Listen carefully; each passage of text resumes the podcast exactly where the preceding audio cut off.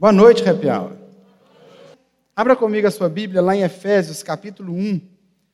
Nós vamos continuar estudando o livro de Efésios nessa nossa nova série sobre esse livro tão precioso da palavra. Começamos a estudar Efésios na semana passada e hoje nós vamos continuar, ainda no capítulo 1, só que hoje nós vamos ler dos versos 15 até o verso 23. Efésios capítulo 1, nós vamos ler dos versos 15 até o 23. Enquanto você acha aí, eu queria dizer algo. Irmãos, esses textos, esses textos são tão ricos. Textos como esse de Efésios capítulo 1 e todos os textos da palavra de Deus, eles são tão ricos, há tanta preciosidade aqui, que muitas vezes eu acho que a gente erra por ler a nossa Bíblia assim, passando de uma forma bem rápida ou muito direta. Sempre que você estiver lendo a sua Bíblia, procure digerir aquilo que você está lendo. Eu não sei se você tem uma meta de leitura diária, se como é que você organiza as suas leituras, mas textos como esse, nós precisamos ler sem pressa alguma. Nós precisamos ler com muita calma, absorvendo cada palavra. São textos tão ricos. Na semana passada a gente falou do versículo 1 até o versículo 14, gastamos um culto inteiro. E mesmo assim fica coisa sem falar. Ainda assim a gente tem que filtrar ou separar algumas coisas para trazer a mensagem, porque há tanta coisa que a gente podia falar desses textos. Da mesma forma hoje, é um texto tão rico, o versículo 25 até o versículo 23. Então, crie esse hábito. Sempre que você for lendo, procure entender cada ponto, porque isso aqui é vida para você, é preciosidade, isso aqui é riqueza, e a gente precisa aprender a ler absorvendo tudo que a palavra tem para nós. Vamos ler então os versículos 15 até o 23 do capítulo 1 de Efésios. Diz assim a palavra de Deus. Por essa razão, desde que ouvi falar da fé que vocês têm no Senhor Jesus e do amor que demonstram para com todos os santos, não deixo de dar graças por vocês, mencionando-os em minhas orações. Peço que o Deus de nosso Senhor Jesus Cristo, o glorioso Pai, lhes dê espírito de sabedoria e de revelação, no pleno conhecimento dele Oro também para que os olhos do coração de vocês sejam iluminados, a fim de que vocês conheçam a esperança para a qual ele os chamou, as riquezas da gloriosa herança dele nos santos, e a incomparável grandeza do seu poder para conosco, os que cremos, conforme a atuação da sua poderosa força. Verso 20: Esse poder ele exerceu em Cristo, ressuscitando-o dos mortos e fazendo-o assentar-se à sua direita nas regiões celestiais, muito acima de todo governo e autoridade poder e domínio e de todo nome que se possa mencionar, não apenas nessa era, mas também na que há de vir.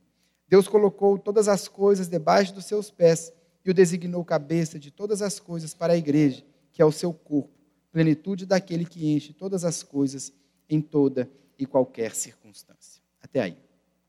Irmãos, nós vimos na semana passada que Paulo escreve essa carta, como o próprio nome diz, para a igreja em Éfeso. Mas muitos estudiosos dizem que, na verdade, essa carta era uma carta que Paulo mandou para várias igrejas. Essa mesma carta, que foi endereçada também a Éfeso, era uma carta que deveria alcançar grande parte da igreja da Ásia. Paulo então escreve para os irmãos, querendo abençoar, querendo enriquecer a vida dos irmãos, e aqui falando especificamente sobre a igreja. Eu disse semana passada que o livro de Efésios é um livro da igreja, ele fala sobre a igreja. Ele fala do que nós estamos fazendo aqui, da importância de termos a igreja. Mas é interessante que, embora tenha destinatários certos, a igreja em Éfeso, e Paulo vai falar sobre a igreja, aqui nós vemos o capítulo 1 inteiro, é um capítulo regado de oração. No capítulo 1 da carta de Paulo aos Efésios, que tem seis capítulos, nesse primeiro capítulo, Paulo dedica para a oração. Nós vimos na semana passada que na primeira parte, até o versículo 14, Paulo faz como que um salmo de adoração a Deus. Paulo faz um, um hino de louvor a Deus, ele exalta, ele louva Deus, o Pai, porque ele preparou lá, antes da criação do mundo, ele preparou a nossa adoção. Ele providenciou tudo o que precisávamos para sermos adotados como filho. Ele fez o caminho, ele preparou tudo. Paulo também louva o Filho, porque o Filho torna acessível a salvação, a adoção para nós hoje. O Filho é que traz para nós o perdão dos pecados, a redenção, e não só nos perdoa e nos adota, como ele também nos insere na sua vontade. Paulo também vai louvar, vai exaltar Deus, o Espírito Santo, que é o nosso selo, é a nossa garantia da eternidade, da glória que há de vir. Nós vimos então Paulo, ele traça todo esse panorama adorando a Deus, exaltando o nome de Deus, glorificando a Deus, dizendo que tudo isso, todas essas bênçãos, nós recebemos para o louvor da glória dele. E aqui, a partir do versículo 15, então, até o 23, Paulo, ele continua a sua oração, mas não mais exaltando a Deus, não mais louvando a Deus, mas pedindo a Deus que abra os nossos olhos para nós enxergarmos essas bênçãos. O que Paulo faz aqui, a partir do versículo 15, é pedir que Deus nos abençoe com entendimento, com revelação, para que a gente de fato conheça e viva e experimente todas essas bênçãos que Ele tem para nós. O texto que nós lemos então começa no versículo 15 e 16, Paulo agradecendo a Deus pela fé em Jesus e pelo amor que a igreja tem uns pelos outros. Ele diz: Por essa razão, desde que eu ouvi falar da fé que vocês têm em Jesus e do amor que demonstram para com todos os santos, não deixei de dar graças por vocês. Aqui, meus irmãos, existe algo tão precioso para nós, igreja. Paulo está dizendo: Eu louvo a Deus pela fé que vocês têm em Jesus e pelo amor de um pelos outros. De fato, irmãos, quando nós temos fé no Senhor Jesus, essa fé, ela tem que nos levar ao amor de uns pelos outros. Não existe, meu irmão, alguém que foi alcançado pelo amor de Jesus, que entrega a sua vida para Ele, que possa viver de maneira independente, que possa viver e caminhar de forma independente. Mas a fé em Jesus, no momento que nós somos salvos, Jesus nos insere numa família, Jesus nos coloca na igreja, Jesus nos planta numa comunidade, e o amor de uns pelos outros é algo que tem que surgir naturalmente. A fé em Jesus, ela tem que redundar em amor uns pelos outros. É isso que Paulo está falando. Eu vejo em vocês fé em Jesus e vejo que existe amor de uns pelos outros. E Paulo louva a Deus por isso. Hoje em dia a gente tem um fenômeno tão perigoso, um grupo que cresce cada vez mais, que se denominam os desigrejados. Pessoas que acreditam que podem viver a sua fé, viver a sua caminhada cristã, independente da igreja. Pessoas que dizem que não precisam do relacionamento com o outro, que eles podem viver e podem crescer sem o irmão, sem a igreja, sem a comunidade. Mas, irmãos, o que a Bíblia nos ensina é que Deus, o plano de Deus para ser glorificado é um plano de grupo. Deus escolheu ser glorificado através de grupos. Ele fez isso no Antigo Testamento quando ele cria para si. Porque Deus não chama Israel, Deus cria Israel e ele forma um povo para o louvor da sua glória. Ele queria ser glorificado naquele povo. Da mesma forma, agora, na nova aliança, Deus também quer ser glorificado num povo. E esse povo é a igreja. Foi assim que Deus estabeleceu. A igreja é que vai refletir para essa sociedade, a igreja é que vai mostrar para o mundo que nós vivemos valores do reino. Deus é glorificado na sua igreja e ele estabeleceu que fosse assim, porque aqui dentro nós somos uma nova sociedade um povo diferente, um povo que caminha diferente, um povo que tem princípios diferentes. Deus estabeleceu a igreja, porque nela ele vai mostrar o contraste com o mundo. A igreja mostra esse contraste, a igreja revela o caráter de Deus, a, revela, a igreja revela o que é ser um povo que é governado por Deus. É a igreja que mostra ao mundo o que é ser um povo que anda de fato com Deus, o Criador. seria aqui dentro da igreja que eu e você seríamos trabalhados no nosso caráter, que eu e você seríamos trabalhados na nossa caminhada, no nosso comportamento, nas nossas, na nossa vida. É dentro da igreja que nós aprendemos a exercer o perdão, é dentro da igreja que nós aprendemos da palavra, é dentro da igreja. Deus então estabelece a comunidade, a igreja. Por isso, o relacionamento que nós temos com Jesus Jesus sendo nosso Senhor e sendo nosso Salvador, necessariamente, isso tem que gerar em nós um envolvimento, um amor, uma entrega para a igreja, porque foi assim que Deus estabeleceu. Paulo então começa louvando a Deus por isso, pela fé em Jesus e pelo amor pela igreja, pelo amor de uns pelos outros. Em seguida, então, Paulo começa a fazer orações pela igreja. Paulo começa a orar por mim e por você, e ele vai fazer duas orações por nós, pela igreja de Jesus. A primeira oração que Paulo faz, ela está inteira no versículo 17. E a primeira oração, Paulo diz assim: Eu peço que o Deus de nosso Senhor Jesus Cristo, o glorioso Pai, lhes dê espírito de sabedoria e de revelação no pleno conhecimento dele. O foco da primeira oração de Paulo é para que nós, como igreja, conheçamos a Deus.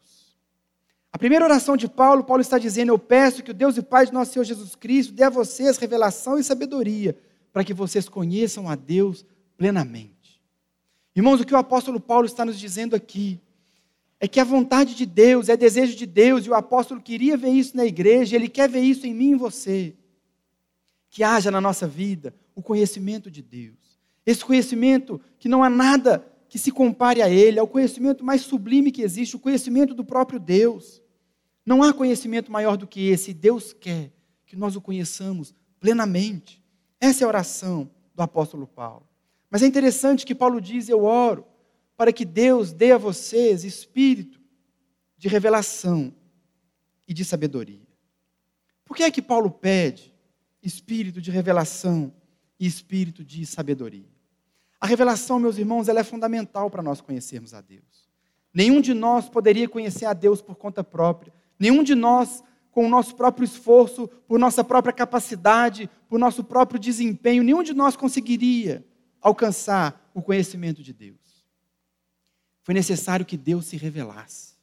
Foi necessário que Deus se mostrasse. Foi necessário que Deus se abrisse. Foi necessário que Deus permitisse que nós tivéssemos acesso ao conhecimento dele. Por isso, Paulo fala: então nós precisamos do espírito de revelação. Eu oro para que o Pai dê a vocês esse espírito de revelação.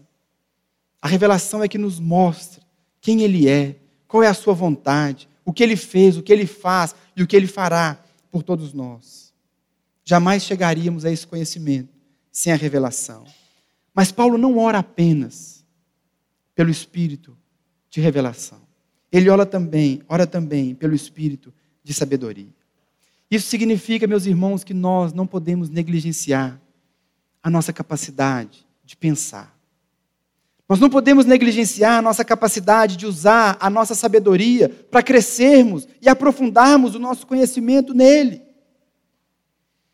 A sabedoria que Paulo ora aqui, associada à revelação, é aquela sabedoria que nós vamos nos empenhar para alcançar, que nós vamos nos a ter esse livro e aprofundar nesse livro e crescer no conhecimento do livro usando de sabedoria. O espírito não é apenas um espírito de revelação, mas é um espírito também de sabedoria.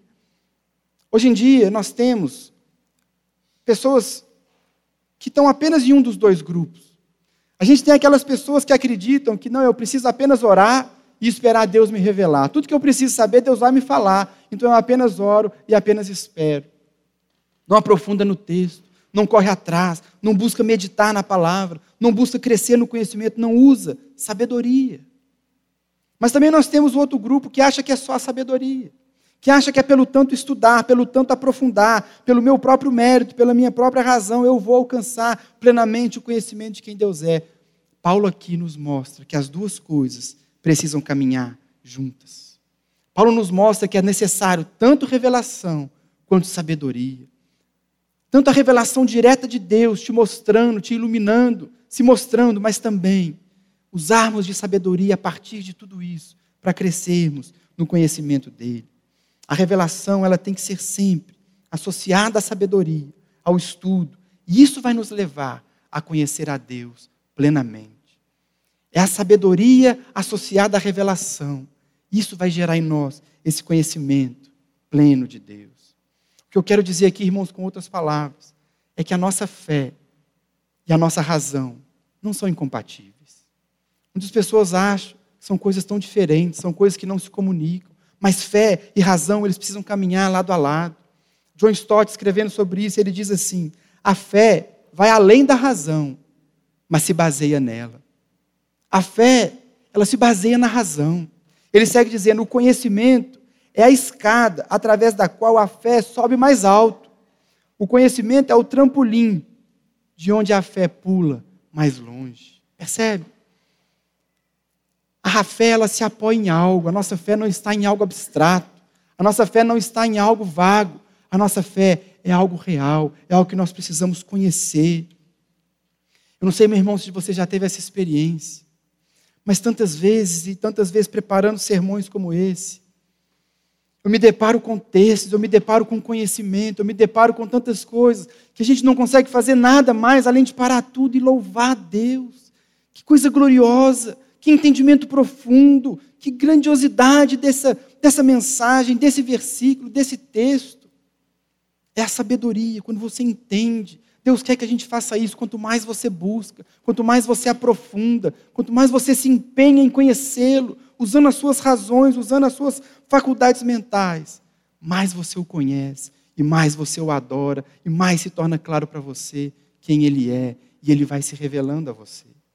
A oração do apóstolo é pelo Espírito de conhecimento, é pelo Espírito também de revelação. Essa é a primeira oração de Paulo. Mas ele segue então fazendo uma segunda oração. A partir do verso 18, o apóstolo Paulo faz uma segunda oração e ele começa dizendo: Eu oro também para que os olhos do coração de vocês sejam iluminados, a fim de que vocês conheçam. Observe até aí, Paulo está seguindo a mesma linha. Ele diz: Eu oro para que os olhos do coração de vocês sejam iluminados, para que vocês conheçam. Duas coisas são importantes a gente pontuar aqui. Coração na Bíblia significa todo o nosso ser. Quando a Bíblia fala do nosso coração, a Bíblia está falando da nossa plenitude, de tudo que nós somos.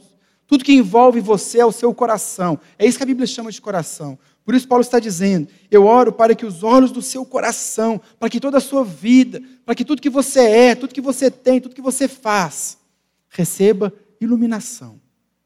Todo o seu ser, tudo que você é, a fim de que vocês conheçam. Conhecimento na Bíblia tem o sentido de uma experiência de vida.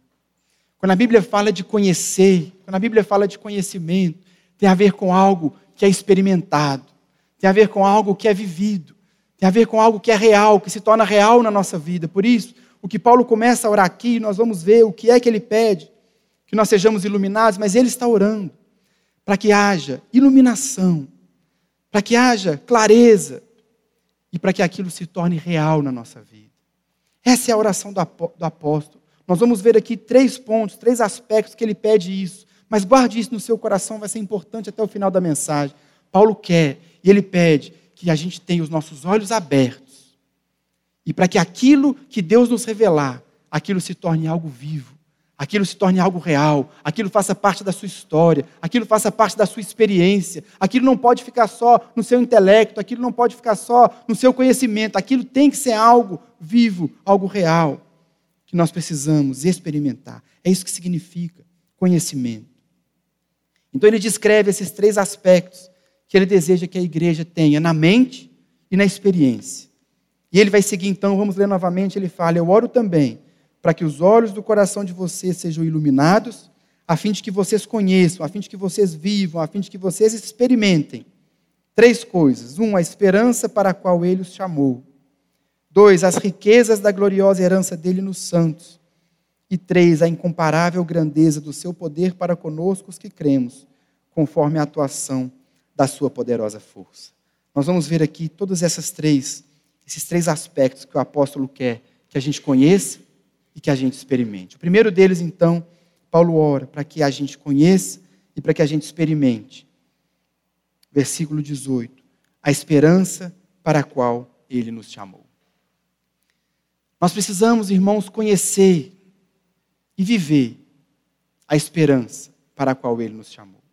Deus nos chamou. Isso é um fato. Deus nos chamou. Nós vimos na semana passada que Deus, nós amamos porque Ele nos amou primeiro. O interesse primeiro foi dele. Foi Ele que nos deu vida quando nós estávamos mortos em delitos e pecados. E pecados. Foi Ele que nos chamou. Deus nos chamou para andar com Ele. Esse é o chamado de Deus. O chamado de Deus para nós é um chamado para uma vida completamente nova. É um chamado para uma vida completamente diferente. Foi para isso que Deus nos chamou. O Novo Testamento é rico em versículos que vão nos mostrar o para que Deus nos chamou. Eu vou ler apenas alguns aqui, apenas para ilustrar. Romanos 1,6 diz assim: Vocês também estão entre os chamados para pertencerem a Jesus Cristo. 1 Coríntios 1,2 diz: A igreja que está em Corinto, santificados em Cristo Jesus e chamados para serem santos. 1 Coríntios 1,9: Deus é fiel e ele nos chamou à comunhão com seu Filho Jesus Cristo. 1 Tessalonicenses 4,7: Porque Deus não nos chamou para impureza, mas para santidade. Gálatas 5,13: Irmãos, vocês foram chamados para a liberdade. E por fim, Colossenses 3,15: Que a paz de Cristo seja o juiz em seus corações, visto que vocês foram chamados a viver em paz, como membros de um só corpo. Portanto, Deus nos dá um chamado, Deus chamou cada um de nós. E Jesus nos chama para um estilo de vida completamente novo. O chamado que Deus tem para você, o chamado de Jesus para você é para uma novidade de vida. Jesus chama você para abandonar os velhos hábitos. Jesus chama você para abandonar as velhas práticas, para abandonar a velha vida e viver algo totalmente novo. E viver algo totalmente diferente daquilo que você estava vivendo. O chamado de Jesus para o cristão, como nós vimos aqui, é um chamado para a santidade, é um chamado para a comunhão com Ele, é um chamado para a comunhão com a igreja. Deus tem algo novo para nós. É para isso que Ele nos chama. E aqui, o apóstolo Paulo está nos dizendo, ele ora para que a gente conheça que o chamado de Deus tem ao seu final uma esperança.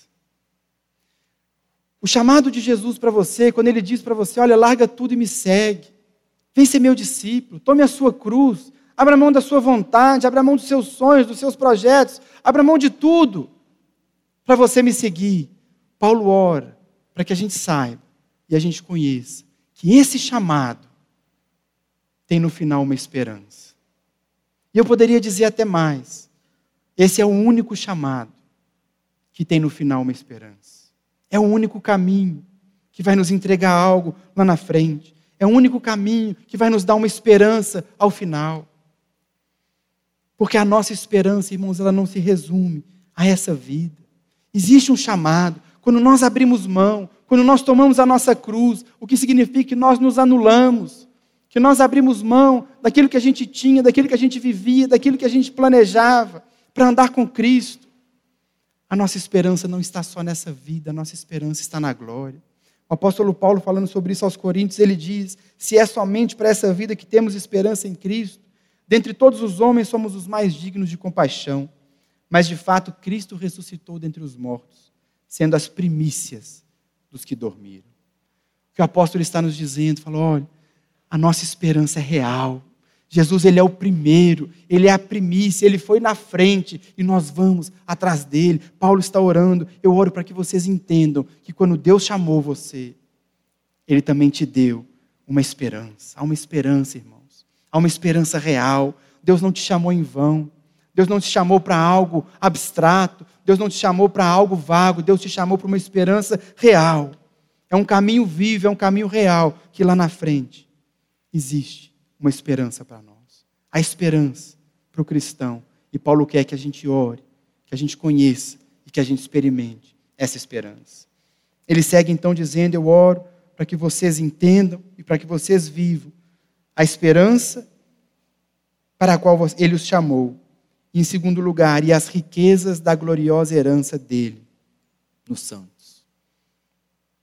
Meu irmão, isso aqui é algo que tem que mexer comigo e tem que mexer com você. Paulo quer que a gente não apenas entenda, mas que a gente viva a partir dessa revelação, para que a gente entenda, para que haja entendimento, para que o nosso coração seja iluminado, para entendermos as riquezas da gloriosa herança dele nos santos. A nossa esperança, irmãos, é que um dia como filhos de Deus, nós vamos receber a nossa herança. Um dia, como filhos de Deus, adotados, como vimos na semana passada, adotados por Deus, nós vamos receber uma herança. E Paulo está falando aqui: eu quero que você entenda, eu quero que você use a sua razão, eu quero que você receba a revelação de que Deus tem uma herança gloriosa para você. Deus tem algo poderoso para você, Deus tem algo rico para você as riquezas da nossa herança, que estão lá com o Pai, que estão na glória, nos esperando. Irmão, com esse fato, com essa compreensão, quando você entende, é isso que Paulo está orando, é isso que nós precisamos absorver desse texto. Quando nós entendemos qual é a riqueza da nossa herança, quando nós entendemos o que é que nos aguarda, quando nós entendemos o que é que está reservado para nós, isso muda completamente a sua forma de viver o hoje. Quando nós tiramos os olhos desse mundo, quando nós tiramos os olhos daquilo que a gente pode alcançar aqui, a gente entende o que é que Deus conquistou para nós, os nossos problemas mudam de tamanho. As nossas lutas mudam de preocupação, mudam o nível de preocupação. Aquilo que tira o nosso sono deixa de existir, porque a gente começa a enxergar que existe algo que é muito maior, algo que é muito mais glorioso, que está reservado para nós. Ainda que a gente passe por luta, ainda que a gente passe por sofrimento, ainda que a gente passe por tantos problemas que a vida nos traz. Mas se os nossos olhos estiverem lá na glória, irmãos, tudo isso vai ser mais tranquilo, tudo isso vai ser mais suave. Se nós tivermos essa realidade no coração, nós poderemos dizer, como Paulo escrevendo aos Filipenses, porque para mim o viver é Cristo, mas o morrer é lucro. Caso eu continue vivendo no corpo, eu terei fruto do meu trabalho. Eu já não sei o que escolher. Percebe? O coração desse homem, o coração do apóstolo Paulo, ele fala: morrer é lucro. Eu tenho uma glória que está reservada para mim, eu tenho uma herança que eu estou doido para tomar posse dela. Por isso, se Deus me chamar, eu estou feliz do mesmo jeito. E ele segue o texto dizendo: Eu vou ficar porque eu ainda tenho um projeto para desempenhar aqui. Deus ainda quer me usar. Mas se ele me chamar, eu estou feliz do mesmo jeito. Esse tem que ser o sentimento que inunda o nosso coração. Olhar para o futuro, irmãos, olhar para a morte, olhar para a eternidade para o crente, não é algo que deve nos trazer medo, mas é algo que deve nos trazer o desejo, que deve nos trazer esse anseio, essa confiança, essa segurança. A minha herança está guardada. Ele preparou, ele providenciou, e ela é, nas palavras de Paulo, ela é, ela é uma rica, as riquezas da gloriosa herança que ele tem para nós. Esse entendimento, ele tem que dominar o nosso coração. O apóstolo quer que isso esteja claro na nossa mente e que isso impacte a nossa maneira de viver. Escrevendo aos Coríntios, ele diz: olho nenhum viu, ouvido nenhum ouviu, Mente nenhuma imaginou o que Deus preparou para aqueles que o amam, mas Deus revelou a nós por meio do Espírito. Lembra que nós vimos na semana passada, o versículo 14 do texto diz: O Espírito Santo da promessa é a garantia da nossa herança até a redenção. Irmãos, nós nem imaginamos o que vem, mas o Espírito Santo, ele é para nós esse gostinho. Essa nossa vida com o Espírito Santo é um pouquinho da glória o nosso relacionamento com Ele, as nossas experiências com Ele, o agir de Deus na nossa vida. Ele é um experimentar de um pouquinho daquilo que vai ser pleno quando a gente voltar para casa. O Espírito é essa garantia, o Espírito é o nosso selo que nos garante a nossa herança está guardada. Não importa o que a gente vive aqui, não importa a luta, não importa a situação, não importa o problema. Esse dia vai chegar, meu irmão. Vai chegar o dia que a gente vai voltar para casa a gente vai encontrar com o Pai e vai ficar tudo certo. Está reservado a nossa glória. Pedro também escreveu falando dessa herança, falando desse momento. E Pedro escreve assim na sua primeira carta, no capítulo 1: Bendito seja o Deus e Pai de nosso Senhor Jesus Cristo. Conforme a sua grande misericórdia, ele nos regenerou para uma esperança viva por meio da ressurreição de Jesus Cristo dentre os mortos, para uma herança que jamais poderá perecer macular-se ou perder seu valor. Herança guardada nos céus para vocês, que mediante a fé são protegidos pelo poder de Deus até chegar à salvação prestes a ser revelada no último tempo. Meu irmão, o próprio Deus é quem preparou, o próprio Deus é quem guarda e a nossa herança está lá no céu. A nossa herança, irmãos, é que um dia, quando nós estivermos lá, nós veremos face a face nós o adoraremos face a face. Aquele dia que nós estaremos diante dele, veremos a Deus, veremos a Jesus, estaremos diante dele e lá nós poderemos adorá-lo, lá nós desfrutaremos de comunhão plena com ele e uns com os outros. É a nossa herança, é a nossa volta para casa. É isso que o, que o apóstolo Paulo quer que a gente conheça. Paulo quer que nós nos alegremos, que nós nos animemos com a realidade dessa herança. Porque naquele dia, como diz Apocalipse, ele enxugará dos olhos toda lágrima.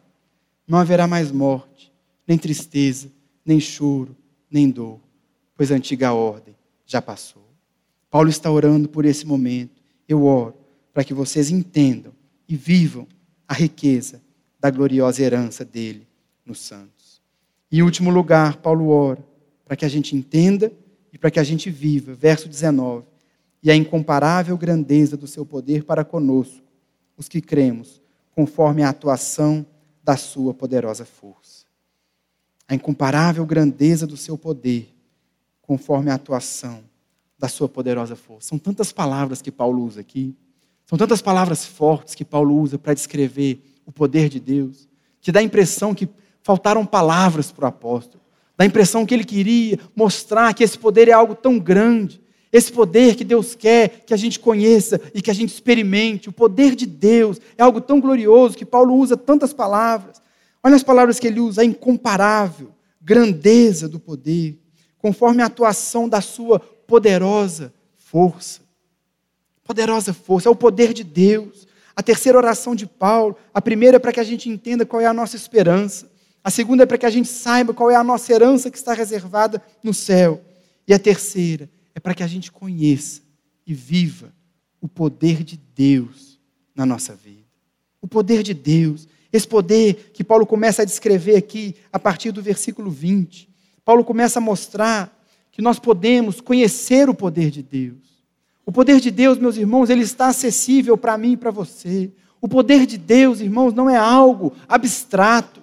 O poder de Deus não é apenas um conceito. O poder de Deus é algo que está à sua disposição, à minha disposição, e mais do que isso, o poder de Deus está atuando na minha vida e na sua vida hoje. É algo real, é algo vivo. Paulo quer, ele diz: Olha, eu oro para que o seu coração seja iluminado, para que você veja. E eu oro para que também você conheça, para que ele se torne real, para que ele se torne vivo na sua vida. Paulo começa então a partir do versículo 20 até o final do texto que nós lemos. Ele vai falar sobre esse poder. Ele vai nos contar sobre esse poder. Ele vai falar da grandiosidade desse poder, que, como ele diz, ele é atuante em nós hoje. Versículo 20, Paulo vai dizer: Esse poder ele exerceu em Cristo, ressuscitando-o dos mortos, fazendo assentar-se à sua direita nas regiões celestiais. Paulo começa a nos mostrar aqui o que é esse poder de Deus? O que é que o poder de Deus faz? O que é o poder de Deus, o que o poder de Deus fez? Qual é esse poder que está disponível para nós? E Paulo começa nos mostrando três eventos sucessivos que o poder de Deus agiu. O primeiro deles, ressuscitando a Cristo dentre os mortos. Em seguida, entronizando Cristo à direita de Deus. E terceiro, estabelecendo o seu senhorio sobre a igreja e, seu, e sobre o universo. Irmãos, o poder de Deus ressuscita Cristo dentre os mortos. O poder de Deus coloca Cristo sentado à sua direita, exercendo poder sobre todas as coisas. Todas as coisas estão debaixo dos seus pés. E Deus faz de Cristo cabeça da igreja e do universo. Existem dois poderes que nenhum de nós conseguiria vencer. Existem dois poderes que o homem não consegue controlar, pelo contrário, são dois poderes que exercem domínio sobre o homem: é o poder da morte e é o poder do mal. O homem é mortal, ele não consegue vencer a morte. E o poder do mal, nós somos caídos, nós não conseguimos nos livrar do domínio e do poder do mal. Mas Deus em Cristo, ele venceu a morte e ele venceu o mal. O mesmo poder que ao ressuscitar Cristo dentre os mortos, ele derrota a própria morte. O mesmo poder que vence o mal, porque o texto diz que ele está entronizado à direita de Deus, e tudo está debaixo dos seus pés. Esse poder está atuando na sua vida hoje. Esse poder está disponível para você hoje. Esse poder está acessível para você hoje. Ele é um poder real. Ele é um poder vivo. A primeira demonstração pública do poder de Deus foi quando ele ressuscita Cristo dentre os mortos. Dentre os mortos. O túmulo está vazio. O túmulo está vazio. Jesus Cristo morreu. Ele morreu, foi deixado no sepulcro, mas o poder de Deus o alcançou de tal forma que ele venceu a morte em Cristo. E o poder de Deus, esse poder que Paulo exalta, esse poder que Paulo diz, é incomparável grandeza desse poder que atua em nós. Esse poder que atua, que é atuante, através da sua poderosa força. Esse poder toca a nossa vida também. Jesus hoje, ele está vivo. Ele está vivo. Jesus está ressuscitado num corpo glorioso, num corpo imortal. Jesus está num corpo totalmente livre, que ninguém ainda experimentou. Mas que pelo poder de Deus, meu irmão, eu e você vamos experimentar um dia. A nossa carnalidade, a nossa natureza caída, que um dia sofreu, o impacto da queda, foi contaminada com morte, foi contaminada com a maldade. O poder de Deus que levantou Cristo dentre os mortos é o mesmo poder que um dia vai vivificar o seu corpo. É o mesmo poder que hoje consegue fazer de você alguém livre do poder do pecado. Se hoje, meu irmão, nós podemos vencer o pecado, se hoje a santidade está disponível para mim e para você, se hoje o Espírito Santo age no nosso interior, nos levando a viver essa vida de santidade, é porque o poder de Deus está atuando em você. O poder de Deus é real para você. O poder de Deus é grandioso, agindo em você. Mas muitas vezes para nós isso é apenas um conhecimento abstrato. Muitas vezes para nós isso é apenas uma teologia que nós aprendemos desde pequeno na igreja. Muitas vezes isso é apenas um versículo que nós já lemos tantas e tantas vezes. É esse poder, meu irmão, que nós precisamos recorrer a Ele é esse poder que nos permite vencer as nossas fraquezas. É esse poder que é maior do que os nossos fracassos. Ele pode nos levar a viver uma vida plena em Deus, uma vida de vitória.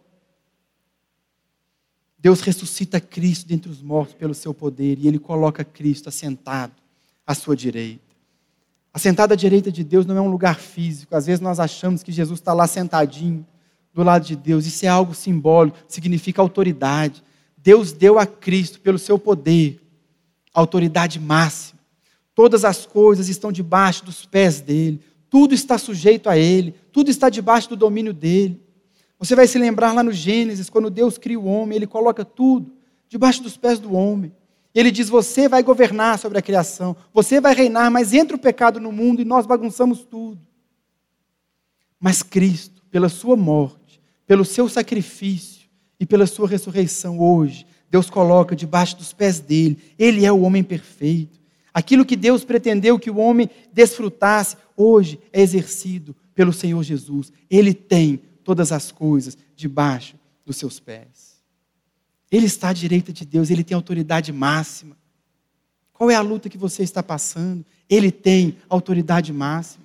Porque Deus deu a ele a autoridade máxima em todo o universo. O que é que você está vivendo? Qual é a sua dificuldade? Qual é o motivo da sua reclamação? Qual é o motivo da sua murmuração? Qual é o motivo da sua queixa? Qual é o motivo de você estar vivendo uma vida de derrota, de fracasso, sendo que tudo está colocado debaixo dos pés de Jesus? Ele tem toda a autoridade, toda a autoridade, ele está à direita de Deus. E Deus também manifestou o seu poder colocando Cristo como cabeça da igreja. Deus que estabeleceu que todas as coisas, você se lembra da semana passada? Nós vimos no versículo 9, veja comigo de novo o verso 9. O texto diz: E ele nos revelou o mistério da sua vontade, de acordo com o seu bom propósito, que ele estabeleceu em Cristo. Verso 10: Isso é, de fazer convergir em Cristo todas as coisas, celestiais ou terrenas, na dispensação da plenitude dos tempos. Irmãos, o propósito de Deus é que um dia todas as coisas estarão debaixo do governo dele. Um dia Jesus vai assumir o trono e ele vai governar absoluto sobre todas as coisas, mas enquanto esse dia não chega, hoje, Deus deu, é o que diz aqui no versículo 22, Deus colocou todas as coisas debaixo dos seus pés e o designou, aquele que é o cabeça de todas as coisas, ele o designou para a igreja, para nós. Deus que estabeleceu que Cristo, todas as coisas vão convergir nele, ele vai se tornar o Senhor absoluto de tudo. Hoje ele exerce o seu domínio e o seu governo sobre a igreja. Hoje a igreja é esse local onde Cristo precisa ser exaltado, onde o governo de Cristo precisa ser vivido. Esse é o chamado da igreja. Esse é o chamado que Deus tem para nós, porque pelo poder de Deus, o poder que ressuscita Cristo dos mortos e que o coloca à direita de Deus, ele estabeleceu que Cristo é o cabeça da igreja. Ele o deu como cabeça para a igreja. O propósito de Deus é que a igreja seja a expressão plena de Jesus Cristo. É isso que o texto termina dizendo. ele deu então aquele que é o cabeça, ele deu para a igreja, que é o seu corpo, a plenitude daquele que enche todas as coisas, em toda e qualquer circunstância. Esse mesmo Jesus, por quem todas as coisas foram feitas, por quem o universo foi criado, esse mesmo Jesus, que é o Senhor sobre tudo, que Deus determinou que seria Senhor sobre todas as coisas, é Ele que nos preenche como igreja, é Ele que nos governa, nós somos expressão dEle, nós somos manifestação da glória dEle, nós somos manifestação do governo dEle. Esse é o chamado da igreja. O chamado da igreja não é para cada um viver o seu canto, para cada um viver a sua espiritualidade, para cada um viver a sua vida com Deus. Não. Deus estabeleceu um povo e Ele quer mostrar para o mundo aqui hoje eu já exerço o meu governo aqui hoje nesse povo chamado igreja, que ele uniu pelo seu sangue, ele derrubou barreiras de raça, ele derrubou barreiras de cor, ele derruba barreiras políticas, ele derruba todas as barreiras e ele une todas as pessoas nele. E a igreja então tem esse papel de revelar ao mundo o senhorio de Cristo, o governo dele, a autoridade dele, aquela autoridade que um dia vai ser plena, hoje é essa autoridade que ele exerce sobre a sua igreja. Irmãos, o que o apóstolo Paulo faz aqui nesse texto, através de duas orações tão belas, abrindo a carta aos Efésios, o apóstolo Paulo deseja, irmãos, que eu e você tenhamos muito mais do que um conhecimento intelectual dessas coisas. O que o apóstolo Paulo aqui, ele está nos ensinando, e mais do que ensinando, ele está pedindo a Deus por nós. É que a nossa esperança, a nossa herança e o poder de Deus seja algo que sim domina a sua mente, domina a sua razão, domina todo o seu ser.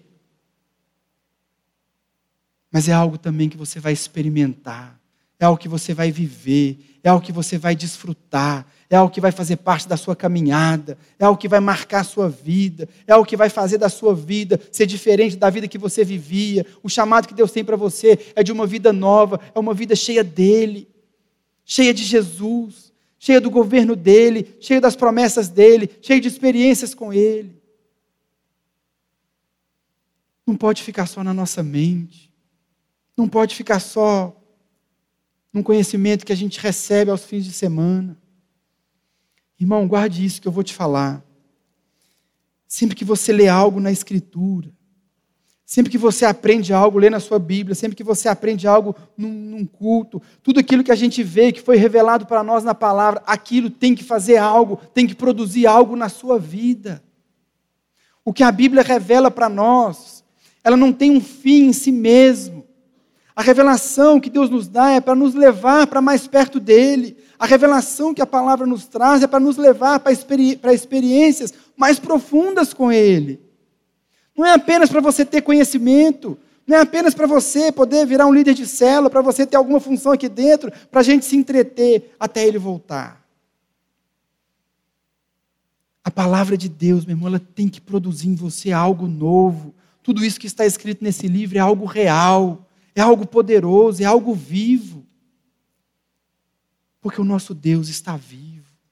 E ele tem poder vivo, ele tem uma herança viva, ele tem o Espírito Santo que ele te dá como penhor, como garantia daquilo que nós vamos viver. É algo concreto, é algo presente. A pergunta que fica então para todos nós é: o quanto de tudo isso na nossa vida tem sido apenas conhecimento e o quanto tem sido experiência com Deus? A oração do apóstolo é essa, a realidade daquela igreja talvez fosse essa, e talvez seja a nossa. Uma igreja que conhece apenas, uma igreja que sabe apenas, uma igreja que lê apenas, mas aquilo não faz parte da história. Aquilo não faz parte do dia a dia. Aquilo não impacta a nossa existência. Ainda na carta aos Efésios, nós vamos ver mais para frente, nos próximos cultos. No capítulo, não precisa abrir, no capítulo 3, verso 20, Paulo diz que Deus pode fazer por nós infinitamente mais do que tudo que pedimos ou pensamos, conforme o seu poder que em nós opera. O poder de Deus está atuando e ele pode fazer por você muito mais do que você está vivendo hoje. Ele pode fazer na sua vida algo verdadeiro, algo real, muito maior do que você imagina.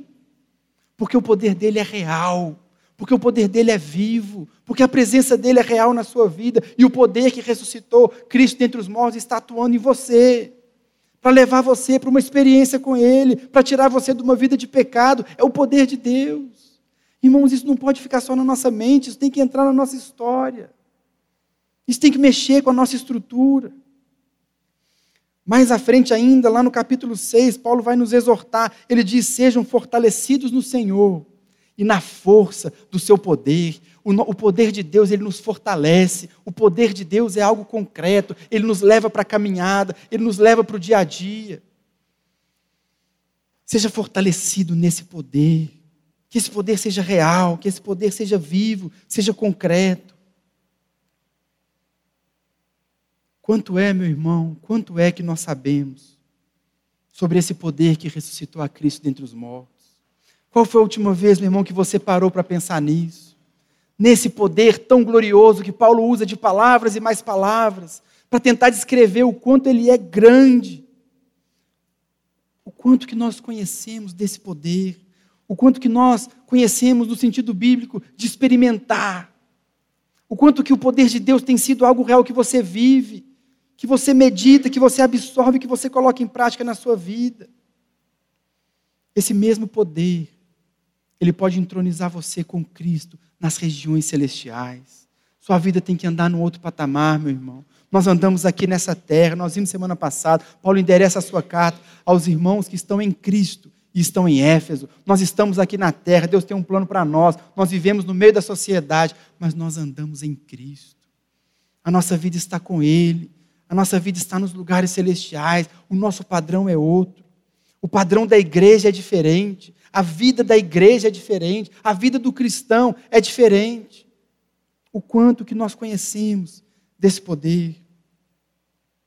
Esse mesmo poder que colocou todas as coisas debaixo dos pés de Jesus. E pode colocar o mal debaixo dos nossos pés também. Quanto que nós sabemos de tudo isso? Portanto, essa é a reflexão que nós precisamos fazer. O quanto de tudo isso é que é realidade para você, meu irmão. O quanto que o poder de Deus é real na sua vida. O quanto que o poder de Deus é vivo em você. Como anda o seu relacionamento com Deus. Como anda a sua caminhada com Ele. O que é que marca a sua caminhada com Deus. O que é que marca o seu dia a dia, a sua trajetória. É a presença de Deus, é o poder de Deus. Será que nós temos visto esse poder tão glorioso, tão poderoso, tão forte, agindo nas nossas lutas, nas nossas fraquezas, nas nossas dificuldades. A oração do apóstolo. E tem que ser a nossa oração por nós e uns pelos outros. É que isso seja apenas, não seja apenas algo da nossa mente, mas faça parte da nossa trajetória.